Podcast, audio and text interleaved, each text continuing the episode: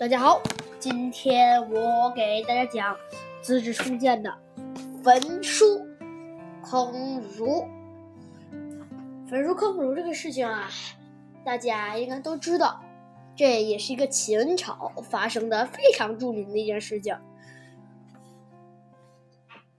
但是呢，大家不知道，其实一般大家所了解的焚书坑儒，包括在本这本书上写的，都比较夸张。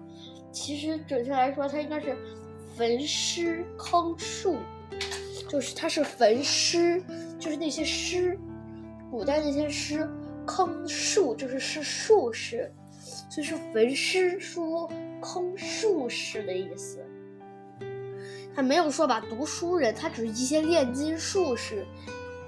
那至于为什么要坑这些炼金术士，包括这个，大大家就可以猜一猜，人炼金术士好好的，你干嘛要买那么多炼金术士啊？对吧？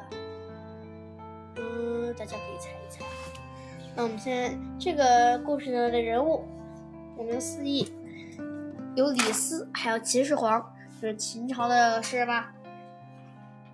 那我咱们现在来开始讲故事。秦始皇统秦始皇统一全国后，天下并不太平。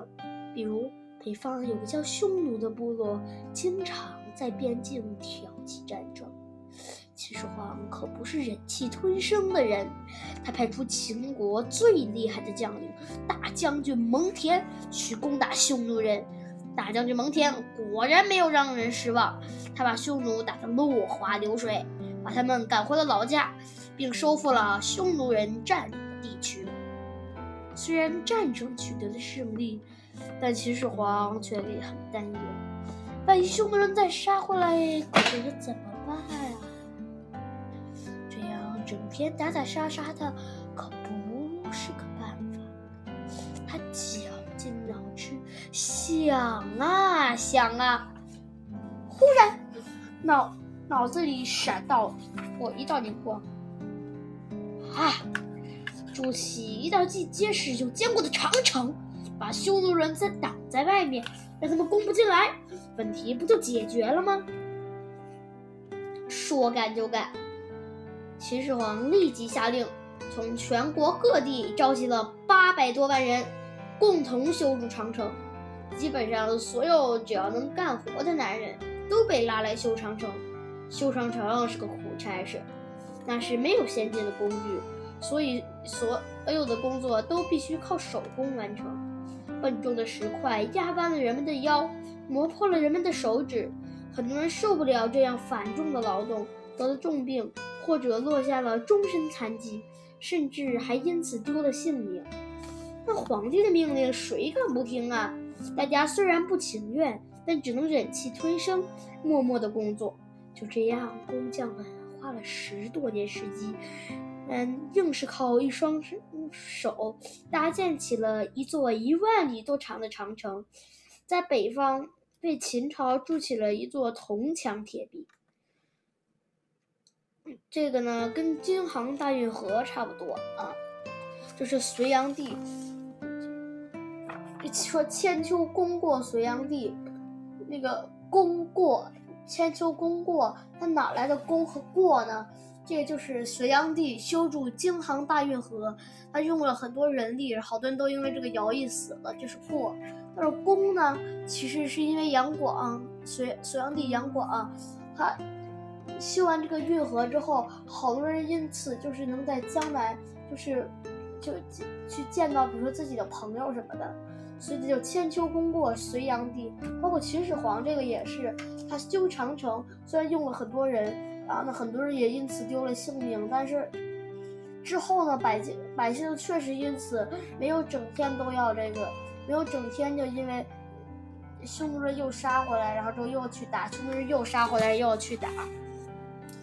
所以这两个都是千秋功过，一个是秦始皇，一个是隋炀帝。在人们修建长城的时候，李斯也没闲着。自从写了那封信，呃，也就是谏逐客令以后，他便得到了秦始皇的重用，后来还被任命为秦朝的丞相。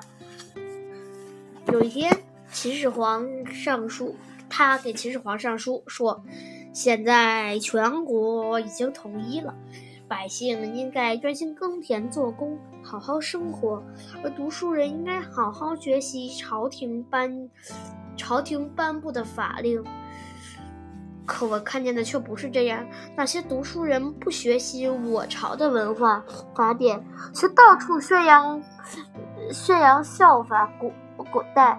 更过分的是，他们认为我们现在哪里都不如古代好，鼓动百姓指责现在制度，并以此教导百姓。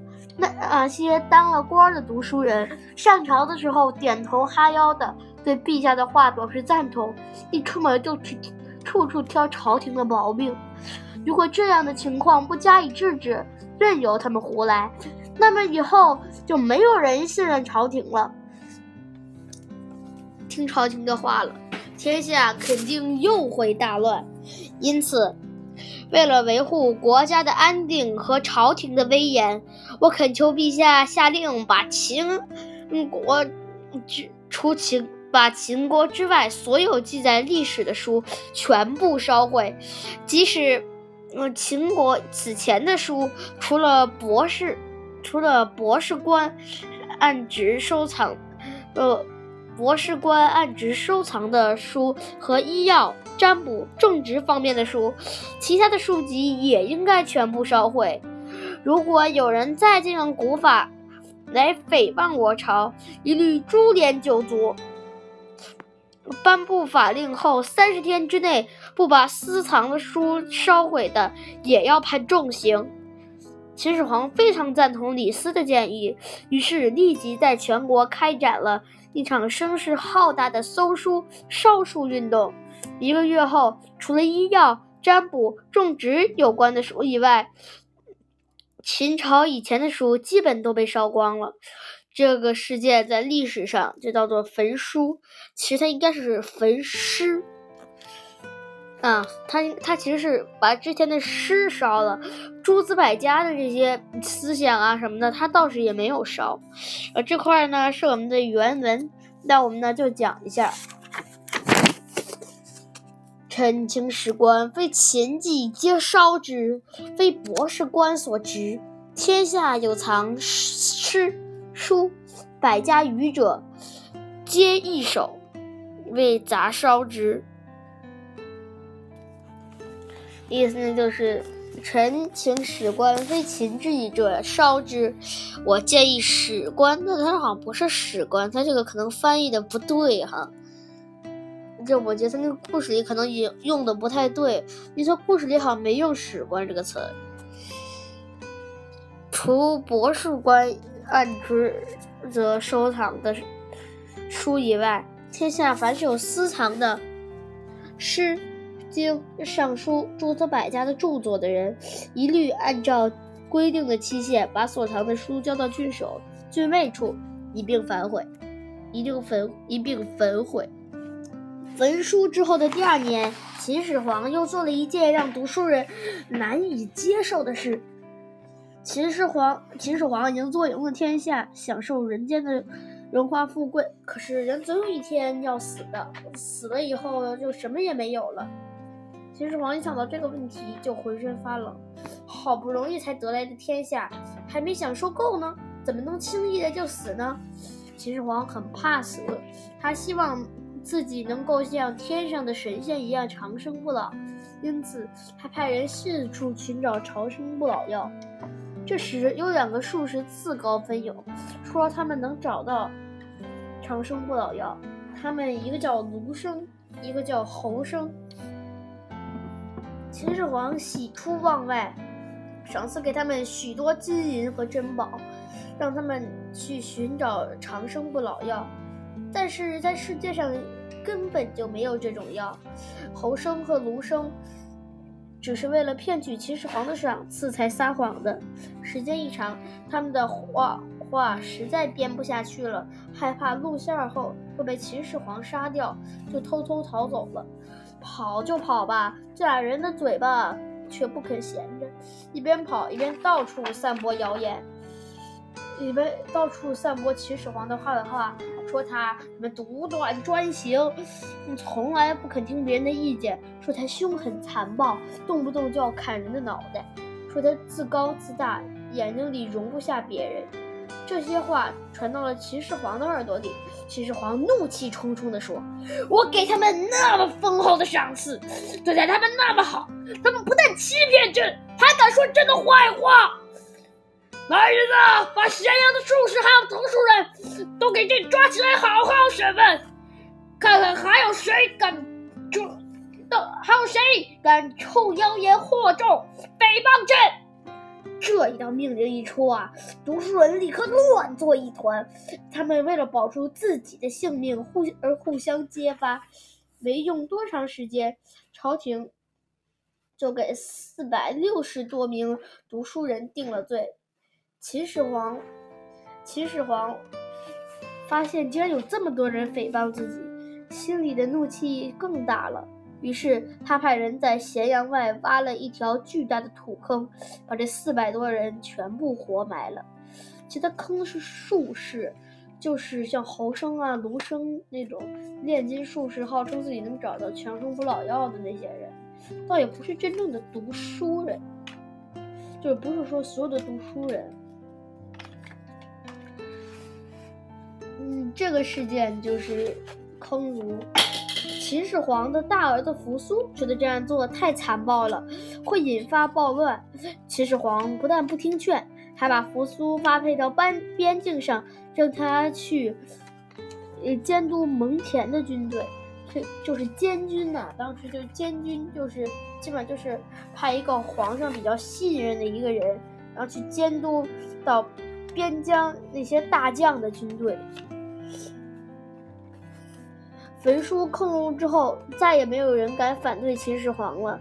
秦始皇也实现了对人们思想上的统一。可通过这两件事，人们看到了秦始皇残暴专横的本性，在心里也对他产生了不满，为后来秦朝的灭亡埋下了祸根。好了，我们今天的故事就讲完了。那我觉得这个历史关键点，我很同意，我给大家读一下。秦始皇统一全国，结束了各国诸侯之间互相争夺的战争局面，让百姓过上了安稳的日子。他修筑长城，阻止了匈奴的侵扰，烧毁所有的古书，在思想上到达了统一，也稳固了自己的统治。但秦始皇的一把火，让人们看到了他的专横霸道，同时他还烧掉了数不清的文化瑰宝，造成了巨大的损失。之后的坑儒更是让百姓们伤透了心。从此以后，他们对秦始皇的尊敬、爱戴、崇拜，变成了无可奈何的服从和忍耐。对于一个帝王或者一个国家来说，这是非常危险的。好了，我们今天的《资治通鉴》就先讲到这儿。嗯，下次我们讲沙丘之变。就是秦始皇，他是他现在死了，这个沙丘之变。好了，我们现在再见。